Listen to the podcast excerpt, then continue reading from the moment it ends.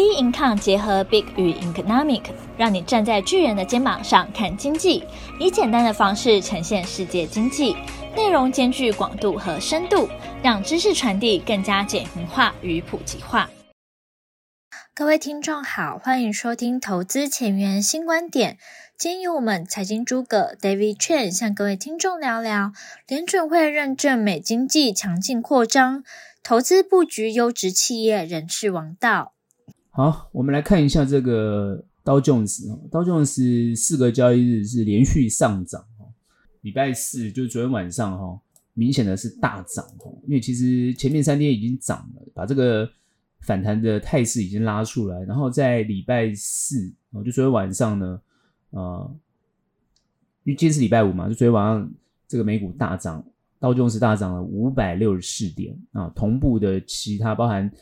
呃纳斯达跟呃，费半也都是大涨。那目前看起来就是呃，我们认为的这个往上的态势呢，其实是有出现的哈。但这边比较重要的是，很多人当然在这个气氛上来讲，觉得说，哎，是不是已经停止了这个往下的这样的一个趋势，然后开始呢要往上？目前看起来，它这个走法的不是一种稳定向上的态势，它这个走法是比较属于一种。哦，跌升反弹的一种感觉。那事实上来讲，目前看起来也没有跌升。事实上，它应该是在呃上周五哈、哦，是基本上是跌破哈啊，跌破这个三二五五零啊。事实上，跌破之后，但是呢，它在呃周一呢就快速的哦，等于说是做了一个黑 K 的反转。那这样的一个动作呢，感觉上就比较明显是一种往下。呃，持续破的一种态势，然后做急速反弹的动作。那这样子的话，其实我会认为，道琼斯这样的走法不是联准会乐见的哦。当然，我们待会会好好分析联准会这一次会议决策的一些看法哈。那重点是后面会怎么走？当它是这种急弹的动作的时候，我认为哦，不要在这个位置上太过兴奋，认为它很快的。哦，会去突破了这个季线，我认为它会在这个地方呢，呃，要稍微休息哦，等于说，呃，今天晚上有可能就稍微修正，然后呢，呃，甚至呢，再修正到比如说三三二五零这样的位阶哦，才持续的一种横向整理向上动作。我认为后面的走势还是趋于一个整理的一种态势。不要不用在这个地方过度期待会把均线突破之后持续向上飙升，我认为不会存在这样的一个态势。那现阶段当然会有一种比较，哦，从悲观转为比较乐观的态度，这就是一种市场的，我认为是一种物极必反的动作。上周我们讲嘛，它破了之后呢，照理讲呢，呃，我们的看法是要尊重这个破的一个一个一个态势，但是呢。呃，它会持续向下还是向上？我们认为会有一个反弹之后，然后把这个底部打出来之后，再缓步向上。可是它并不是出现这种现象，它是急弹，急弹。那急弹的话，我认为联准会就有警觉，它就会有警讯哦。所以其实急弹并不好，应该是做一种缓步的动作。然后最重要是突破前面这个三三九五零这个地方突破，然后呢，整个站稳季线以上。那我认为对于后市呢，就是比较有一个比较好的发展哦，所以呃，刀重石是这样走没有错。那包含费半啊跟呃纳斯达呢，其实呢也会按照这样的节奏来做。虽然有时候他们会表现的比较哦 too over，就是它会过过得过低或过高，但终究都还是会回到这样的一个走势哦。所以我认为这个地方要稍微再修正一下，然后再缓步向上，然后。还没有过期限，还会再修正，然后再慢慢突破。正常应该要这样走。如果它没有这样走，急跌或急弹的这种情况，我认为风险都会存在。哦，所以呢，这个地方我反而不会这么的乐观来看待哈这个过度呃乐观的气氛，而且我觉得反而要冷静一下。那冷静当然有冷静的操作方式哦，主要呢还是看一下呢各个公司的表现跟情况。然后来关注呢后面的一个一个行情。好，那我们 survey 一下现在数据哈，美元指数在本周是开高走低哈，目前是一零五点九一。其实待会我们谈的数据其实是呃可以去解读为什么会这样的一个做急弹，因为这些急弹的背后就是这些数据。好，然后呢，美国公债殖利率呢目前是走低的，所以四点六五五，所以很明显看起来就是它就是一个呃呃刺激整个股市上涨的动力，因为公债殖率之前是过五，然后接近呃四点九都，接近五这个地方大家都很担心哦，债券崩跌啊等等之类的，那现在突然就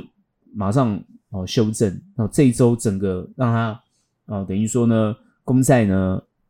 呃，这个价格就上涨，然后呢，殖率下降。那它造成的这个现象，主要的代表就是希望呢，呃，让市场整个哦不要再持续破底做回温的动作哦。所以这一点就是比较明显的可以感觉出来哦，股市呢在这个地方有强劲的反弹哦，所以公债殖率就已经降到四点六五五。那刚刚是呃美元指数是一零五点九一，它是持平的在的一个状态。哦，它是开高走低，然后做持平的状态。然后呢，布兰特原油本周是走低，然后目前是小弹，好，是在八十七点零五。所以你看看油价基本上还是稳在这个地方，不会因为啊以巴战事的关系啊战争的关系，然后有变化，并没有哈。然后呢，比特币本周是走平的，目前是三四五三二，好，它走平哦，各位要特别注意，现在是走平。所以呢，这个战事以巴冲突的这个。哦，包含以哈哦，这个以色列开始做地面地面战的过程当中，突然你会发觉这个市场反而是比较冷静哦，反而是比较冷静的对待，这个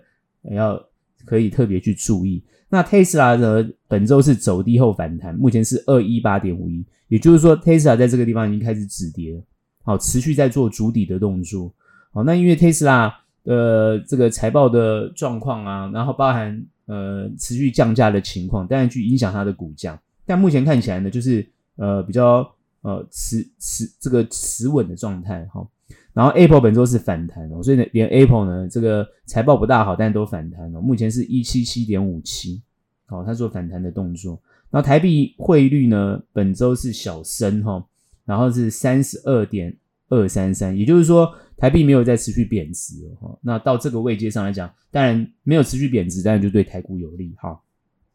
那我们先谈一下这个美股为什么会强劲的反弹，主要是周四这个就是呃，主要是这个联准会哈，然后它的会后声明。那这个会后声明有几个很重要的意涵，因为大家是他是没有讲，但是大家的解读是认为就是说市场的解读，为为什么什么大涨呢？就是市场解读就认为说联准会会。在升息的周期要结束了，诶，这很重要。等于说，他认为这个地方升息周期结束，这是市场的解读，可他没有这样讲哦。再加上那个美国的企业财报很好，所以呢，包含有预估的财报，包含他公布的财报，诶，都相对表现不错，所以整个股市都往上冲。鲍尔到底到底怎么讲？哈，他其实他的意思就是说，他首先先肯定就是美国经济，好，就是非常强劲，好，而且是持续扩张。哎，这非常重要，代表说，之前我上周已经谈过，就是说美国经济其实是好的，好，所以那时候在大跌的时候，很多人都很悲观，我我不我不会悲观，我觉得这个地方美国股市其实应该是没有问题，还会弹上来。那当然预测到这一周就弹上来了，可是我觉得，我虽然预测它弹上来，可我并不是觉得很好，那弹的不不好，因为弹太快，所以呢，反而我会认为就是说这个地方不要过热，因为只要一过热，我觉得联准会马上。就会有所动作，所以他觉得经济是好的，然后就业成长是放缓的，但是呢，他还是关注在通膨的风险。所以你今天涨这么快，他就认为有通膨风险。那你会不会觉得啊？我们是他他他虽然十一月份不升息，可他会会不会在十二月份就突然升息？所以你很难讲，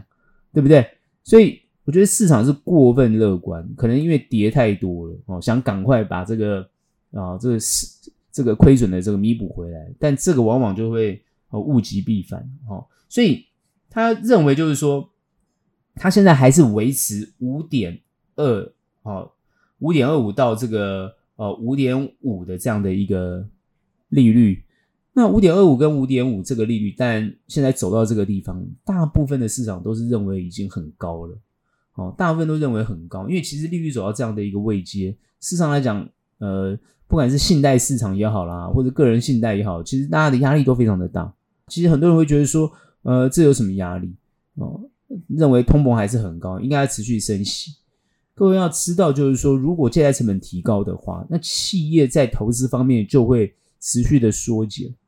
那当持续缩减的时候，当然就会造成这个失业的问题。但是过去所担心的，好像目前都看不到，在美国哦，持续蓬勃发展啊，等等之类。我认为主要当然还是哦，从国外把这个工厂搬回美国的关系。但是问题是，这些搬回来的企业是不是能够遭到工人，也是一个比较大的状况。好，那这就是跟他们国内，呃，在美国国内的整个劳动力的分配的一个问题。那当然，我们不在这个地方去深入讨论他们到底怎么去分配啊，这个我们不看，我们就看他一些数据上的结果来呈现。那就是说，现在目前的数据所呈现出来就是是好的，美国美国的经济是偏好的，这个劳动力市场呢，目前看起来呢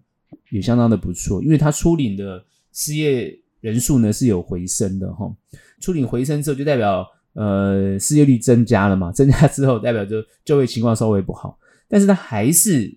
就业情况还是哦充分就业的状态，所以呢，不会在一直缺工的情况之下，哦，然后薪资不用一直调高的情况之下，那当然就不会有这个通膨的问题。所以他现在就是诶稍微觉得通膨稍微缓解，可他也是哦，也就是说联准会也是持续在担心，就是说诶通膨又会高涨而压不下来。哦，那所以呢，他的会他的会后声明是有提到，就是说他们会持续注意这个劳动力市场跟通膨的压力，哦，还有通膨预期的指标，就他们会持续关注。也就是说，他并没有完全说，哦，我就是非常的鸽派，哦，我就是呃等等等等之类情况。甚至呢，市场的解读是认为说，OK，好，你不升息了，哦，这个升息的周期要结束了。但是市场没有想讲到，就是说，其实联总会他没有放弃升息。而且联总会根本就不会降息，这边的感觉就是它不会降息。那那市场当然是欢声雷动。其实，但是我认为这个欢声雷动的意义不大，因为你现在整体的股市还是处于一个下行的一个状态。你就算现在反弹，也只是弹到根本连前面的这个高点都还没有突破，哦，还在整个整体的季线之下，属于一种弱势的反弹。只是它里外是很强，哦，也许是急弹，这才会让市场有一种错觉。所以我认为这个时候我们应该冷静下来去思考，它其实这是这是一种呃急速的一种错觉，但它应该冷静下来是认为就是说不要那么急，因为你急的话，你当然就会被哦这个市场哦反市场的做压抑的动作，所以应该让它缓，然后让一种缓的动作呢，然后看一下企业实际的整体获利情况，然后来慢慢往上推升。我认为这才是联总会想看到的状况啊，所以。联总会目前还是持续这个关注市场经济市场的情况来做调整，所以我认为联总会没有松口说它不升息，但是它绝对不会在这个地方降息。然后呢，它还是会维持高利率呃非常长的一段时间，这一点就是目前最实际的状态。好，所以股市呢应该呢不用过分的啊来反映这样的一个一个状况哦，但是有个情况我认为是好的。哦，所以它虽然不会不要这么急急的谈，但是它应该要缓步的往上走，因为它有缓步往上走的条件。也就是说，现在美国是属于一个呃比较高的利息的一个一个位阶，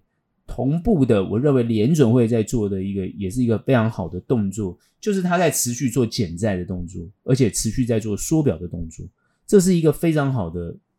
正确的东西，就是说，它不在市场对市场做很多放水的动作，把整个财政的纪律呢建立起来，哦，希望能够把美国财政纪律建立起来。因为如果联准会啊稳定整个金融状况，美国呢经济呢也慢慢变好，然后美国政府呢在支出上来讲呢，哦也不会持续的好像这个大傻币哦，那这样的一个情况呢会让整个财政纪律变好，所以。这个才是联准会希望看到的一个结果，所以美国股市会反映联准会的态度，而且会持续的反映。哦，那这一点呢，是一直要持续去关注的。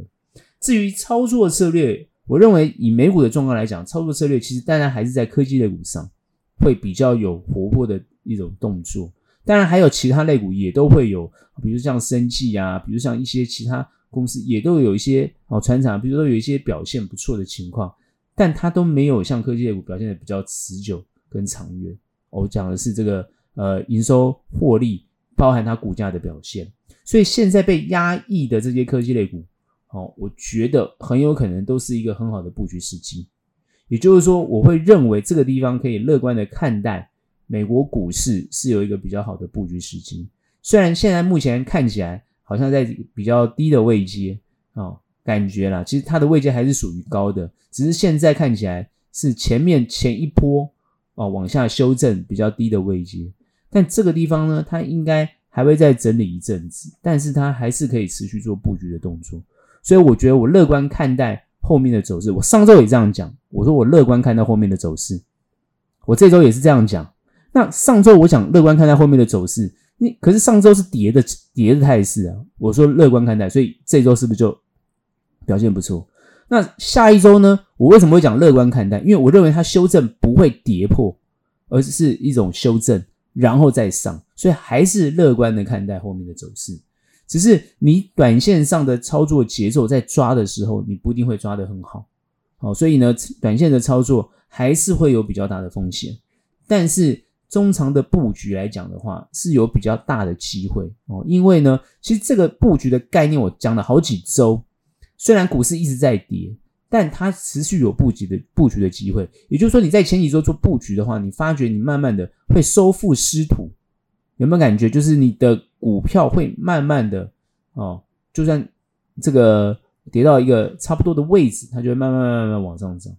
哦。那这就是我们要看到的结果，也就是说，这个就是一个比较好的投资策略的一个想法。所以布局还是现阶段哦，在一个横向整理向上的一种态势上来讲。我觉得是比较好的策略啊，我就是觉得在操作策略上来讲是这个样子。那因为最近呢，比较好的一个经济未来经济的状况，就是说美中啊有一个比较不错的机会。那因为习拜会然后快要成型了，就会比较有不错的机会，针对全球的经济来讲哦，就是会有往上发展的这个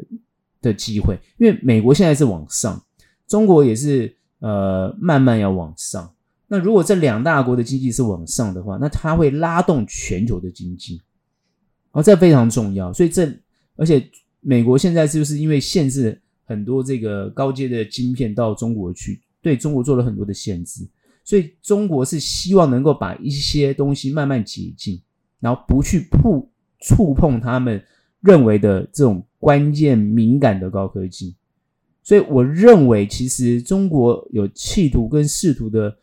跟美国在持续的接触，降和缓的降低，包含什么台海冲突的问题，包含这个武器武器这个竞备的问啊、呃，这个竞争的问题，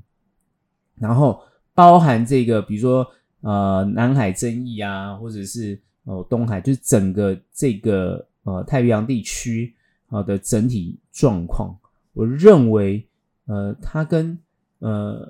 美中之间的关系会有所改善。那只要他们有所改善，我认为对后面的行情都有很大的帮助。因为只要他们的关系改善，那全球的经济就比较容易起得来。毕竟这两个国家是目前全球最大的两个经济体，所以呢，我认为它基本上来讲，只要他们的关系变好，后面就会越来越好。那当然，美国不是不是只有跟中国哦。它现在包含在印度啊，像 Apple 在印度的厂，现在是要增加它高阶手机的占比，哦，代工的占比。那就是说，整个做一个全球化的一种哦，现在因为全全球化已死嘛，就已经没有全球化。但是在区域也好，或者是从安全到经济的发展，整个的布局，我认为呃，美国就是拜登政府他们在布局上来讲，其实没有做得很差。然后加上中国。也开始做一些调整跟改变，所以我认为后面的状况会不错，会不错。虽然现在呃包含有乌俄战争跟以啊以巴战争的这样的一个情况，但我我之前就讲过，我说对全球影响不大啊，这个我还是重申啊，因为呢，嗯，各个国家还是针对自己的内政问题哦，包含了政权问题，大家会比较在意。就好像你问美国人，他现在比较在意什么？我觉得他们绝对在意现在就是。这两个党的选举的情况哦，所以我觉得他们应该会专注在这个上面。呃，中国也是专注在自己的内政上面，所以你会发觉他对这次呃，不管是乌俄或以巴，他他没有太多的琢磨哦，他就说他的立场，他中立的立场，但没有太多的琢磨，也没有给太多的援助，或者是选边站，中国都没有，中国都没有，西方世界有啊，比如说站在以色列，阿拉伯呢，苏联呢，啊，当然就是站站一边。那只是说在这两边的一种状态之下，呃，全球的国际的这种呃政治的局面会不会有所改变？我认为改变情况还是很小。所以呢，呃，我看最近的媒体还是都在播这个哦，什么人道的问题，但渐渐的这个声音会变小，因为你说人道，那乌俄战争也是有很大的人道问题，可现在乌俄就是一种变长期作战，哦，我真的就是这样认为，以色列的跟这个呃巴勒斯坦，包含以色列跟其他哦这些呃这个阿拉伯其他的组织，我认为会持续的。哦，一个长时间的作战，哦，这个就是一个很明显的。最近他们当然在国际上的角力做得非常多，尤其在联合国，哦，啊、哦，联合国是要求以色列立即停止，但是呢，那个安理会的有些国家就否决，所以也没有立即停止。好、哦，那要人道人道主义的人道的这个开辟人道的这个这个地区，但也没有都没有都没做到，所以以色列已经开始在动作了。哦，誓言要消灭哈马斯，他他就直接这样讲，所以呃，后面的情况我认为会加速，战争的速度会加快，而且迅速，然后呢，要取得一定的成果，就会持续观察到，所以你会发觉国际的经济对对于这种动荡，对于这种影响不大，哦，慢慢会减少，好，这个各位就可以持续去观察后面的变化，然后这是我的看法。好，我们看一下台股哈。主要关键是礼拜二这根破底的一个黑 K 哈，最低跌到一六零零七哈，差点跌破了这个啊，应该是说已经跌破一万六了，一五九七五哦，那最后是收一六零零一啊，收住守在这个呃一万六千点，很快的呢，它在隔天呢哦，这是周三呢哦，就是小涨了三十七点二九点，尤其关键在。周四哦，周四呢就是十月二号，周四呢大涨三百五十八点，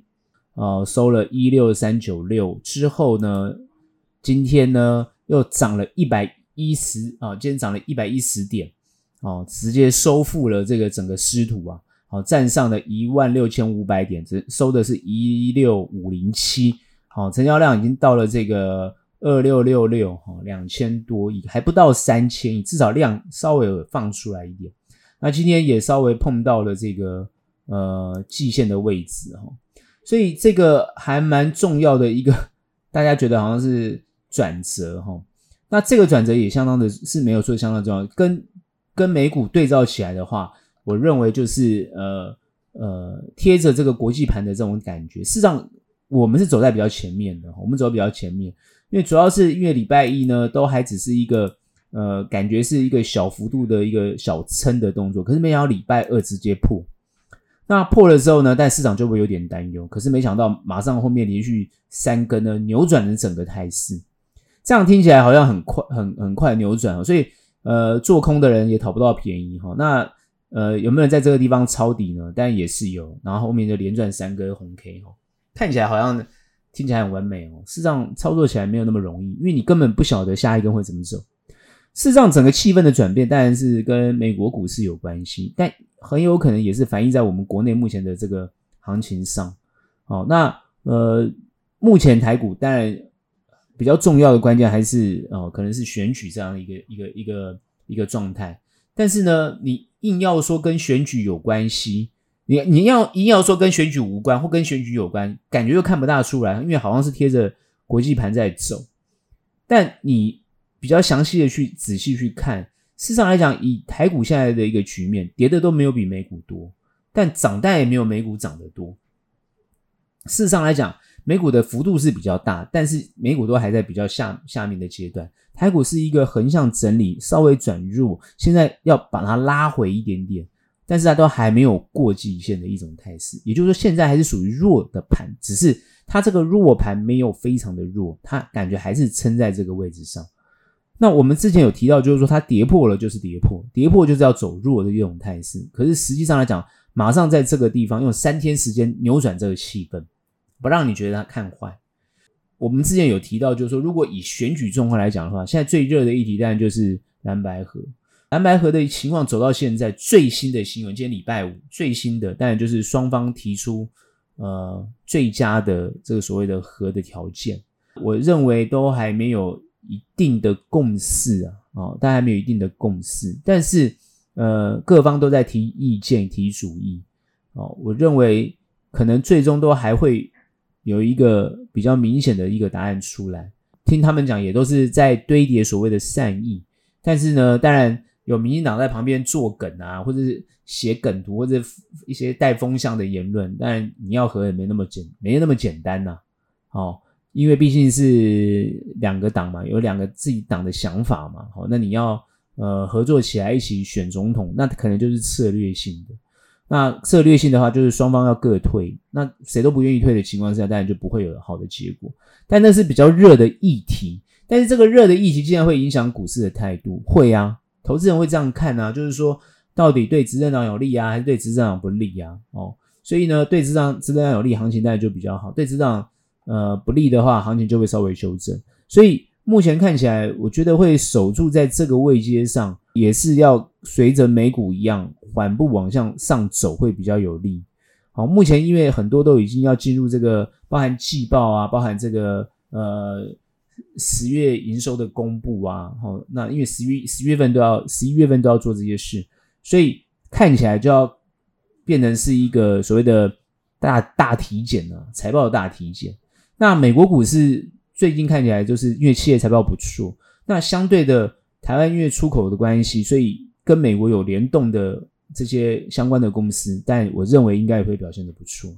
好，不管是消费性的也好，或者是一些。关键零组件也好，我认为应该都会有不错的表现。如果是这样的看法的话，那当然后面要站稳这个台股的季线，应该就没有太大问题。至于会不会往上冲啊？比如说突破了这个一六八零零，事实上只差三百点，两百多点，三百点，你要过也不是那么难。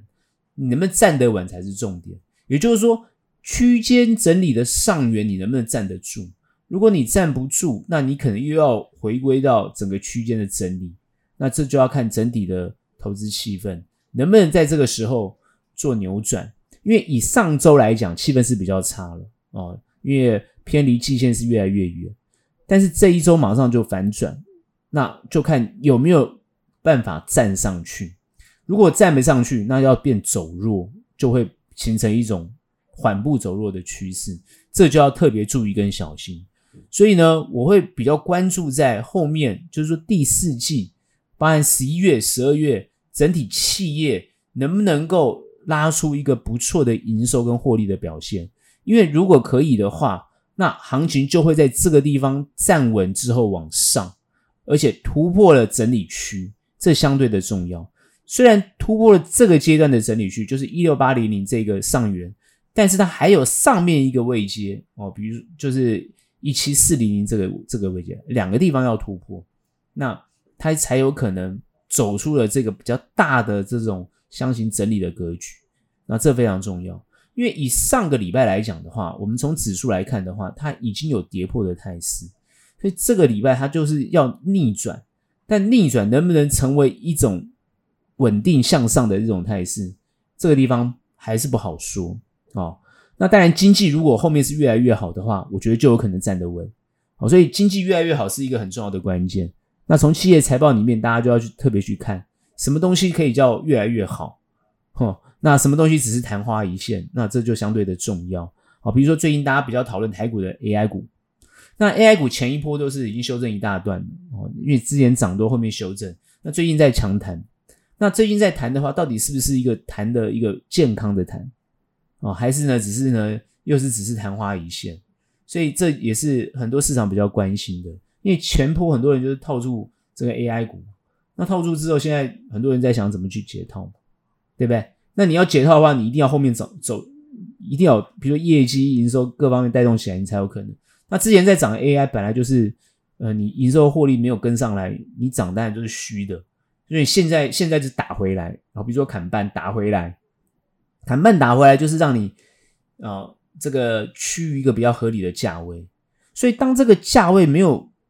没有趋于合理，而是这个价位有一些受到影响的话，哦，比如说跌比较多，或是哦涨得过多，那它就会趋于一个合理的修正，符合你现在出现的财报状况。这就是现在台股要呈现的呈现的结果。因为前一波 AI 的这种风气炒太多，然后这阵子很多人大家也在谈，那到底什么是主流？所以最近很多高价都在修正，那能不能够恢恢复到之前比较强的一种一种走势？那就要看，我认为就要看你财报的公布情况啊，让市场能不能够再把那个气氛带回来。好，但比较好的消息是因为台股的成交量有在慢慢增加中，这是好消息。哦，因为随着美股的关系，所以台股成交量慢慢增加中。那我认为，因为离选举是越来越接近。在选举还没有一个明确的，好像呃这个路线之前，都有有就是都会有些变化，都会有些变化。我之前有讲，我说台股基本上来讲会就是跟着美股就好了，因为不用花太多的心力，但是它也不能让它跌跌太多，这样会影响它的选情。好，所以这个是他们现在在拿捏的地方。所以关键是不要影响选情的情况之下，台股应该可以站得稳。好，所以我认为就是说，如果执政党他一定要想办法，因为这个执对现其实现在局面对执政党非常好。很多人讲说啊不好，其实不会非常好，因为只要让这个蓝跟白不要合，让他们自己去等于说自己走自己的路，那就会出现台北市哦选市长这样的一个局面，三脚督嘛。好，那大家都知道，哦黄珊珊拿了二十几趴，哦所以。基本上来讲，蒋万安拿的没有非常的多哦。那基本上等于说，这整个整个局面呢、就是三足鼎立的情况哦。未来会不会这样的情情况在这个总统的这个位阶上发生，不好说哦。现在当然各方势力希望他们和，但是要和也是要双方愿意嘛。由于这两个候选人愿意，好、所以呃很多方案啊，很多想法出来，呃。能不能成型？目前大家都还在观望，也不敢讲很乐观。我真的我真的认为不敢讲很乐观，因为你就算合了，能不能赢过这个现现在执政党都不一定，都不一定。好，而且呢，现在我觉得执政党他在后面的，呃，也就是民进党他在后面的选举上来讲，应该会开始加大力度，呃，而且呢，会越等于说越滚越热，然后等待一些议题出来之后，然后来去抓议题。所以目前我觉得双方都还在努，各自在努力，好，各自在努力，就是说怎么样创造最大公约数，好，所以我觉得总统的选举是这样，但是立委的选举就会有点不一样，所以现在立委的选情也变得相对的重要。我觉得国民党当然是比较急，因为这次看起来他们的立委是比较有机会哦。那这个民众党当然也是认为他们的席次也会增加，所以。双方都觉得对自己有利，反而比较比较紧张的是民进党的立委，哈，民进党的立委是可能比较紧张的，哦，因为地方的选举不是总统层级的选举，就是就是立立法委员的选举，也属于类似地方的选举，因为它就是呃这个单一选区嘛，哈，那基本上来讲呢，呃，我我们我们看到的就是说这个选举对于。地区的能不能把这个适当人选投出来，那也是相对的重要。所以它不是全国性，它是地区性。那地域性的，你看上次呃县市长选举，当然就是对于这个国民党有利非常的大。所以那个民这个立法委员的选举的层级，但也是希望能够开出国民党希望能够开出这个比较好的盘局，比较能够实现他们想做到的所谓的联合内阁的这种态势。所以他们现在在做这个事情，我认为国民党的选情他会认为比较有，自己会觉得比较有利，但是总统选情不一不一定有利。好，所以这是他们现在整体的评估跟考量。哦，所以你可以看到，从这些分析上可以看到，就是说，那到底对股市的呃影响程度，我认为只要呃这个所谓的在野的力量越集中，哦，股市的涨上去的幅度就会越压力就会越大。但如果对于执政党有利的话，那个涨上去的力道就会更强哦，所以甚至突破一六八零零都不是问题，走出那个整个横向区间整理的这个盘局都没有问题啊。如果再搭上国际股市的反弹的话，或是国际股市稳步向上走升的话，那这个格局就会出得来。至于呃操作面啊，然后呢怎么配股，我我认为就是说短线操作基本上来讲哦，还是要非常非常的注意风险。为什么这样讲？虽然你会看到强弹，所以放空的人也是被嘎嘛。那现在弹了，然后抄底的人觉得哦，我又赚到钱。问题是你你什么时候走你不知道，所以就变得越做越短。现在短线就是这种态势，而且量又跟不上，是整体市场热度还没有回来，没有完全回来，最近在慢慢回来当中，所以一定要把那个量撑起来之后，稳步向上的局面才会产生。哦，这非常重要。那这样子对于布局的来讲呢，就是极绝对有利。但现阶段要怎么做？当然，它还是现阶段还是属于一种布局局局面。哦，因为资金都还在轮动，还跑来跑去。但如果你能够 parking 在一个对的标的上，当然后面的获利就会比较比较明显。但如果你选择的标的是属于比较活泼的，它就会产生一种震荡的现象，你比较会抓不到那个节奏。这是操作上的考量，所以我认为，不管你做短或做中长都没有问题，但就是你一定要把那个这个节奏跟操作的想法弄清楚、搞懂之后，还是可以做哦。其实我常常讲，我们是看好它，操作上来讲也是看好它，那只是说到底怎么决策，到底怎么样进场，到底是什么样的标的，这都是还是自己要做功夫。做功课，要不然就是哦，要跟专业讨论这些东西，都是我就不用再讲了，讲了 N 次了。但只是跟大家讲，就是说，如果后面的趋势是比较不错的话，那它都还是有利于可能是中或长的波段行情。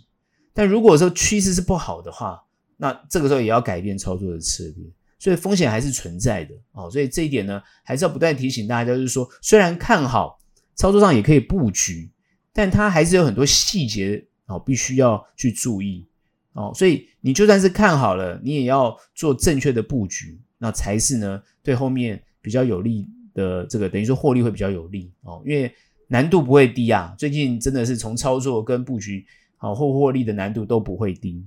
啊，所以呢还是会建议大家就是呃呃，就是要么就多做功课，要么多冷静一点，呃，可以把这些想法。纳出纳进去之后，如果对趋势判断又有比较明确的的动作的时候，那你在布局你会比较有信心。有时候你布局你就不用看太多，很多人就很喜欢一直看一直看，然后受市场影响。那你受市场影响的话，你当然就会急着卖掉啊，急着进场啊，那都会产生问题，就不要急啊。但你如果要急也没关系，那你就是要够够快，这样知道吗？你很急，所以你要快，那赚的都没你想象中的多。哦，这点真的要哦，好好的去注意啊，语重心长啊，啊，那只是让大家更清楚知道说后面呢，呃的操作的策略啊，所以我每次都会跟大家讲趋势，然后跟大家讲操作策略，只是呃能不能做到，那还看你自己哦，因为通常一般人听知道但做不到啊，这个大部分投资都会碰到这种情况啊，所以呢，在这个地方呢，也是提醒大家啊，那这是我的看法。今天的节目就到这边结束，喜欢我们欢迎订阅，有任何问题、任何想法，欢迎到脸书专业以及 Instagram 跟我们做交流。那我们下期节目见，拜拜。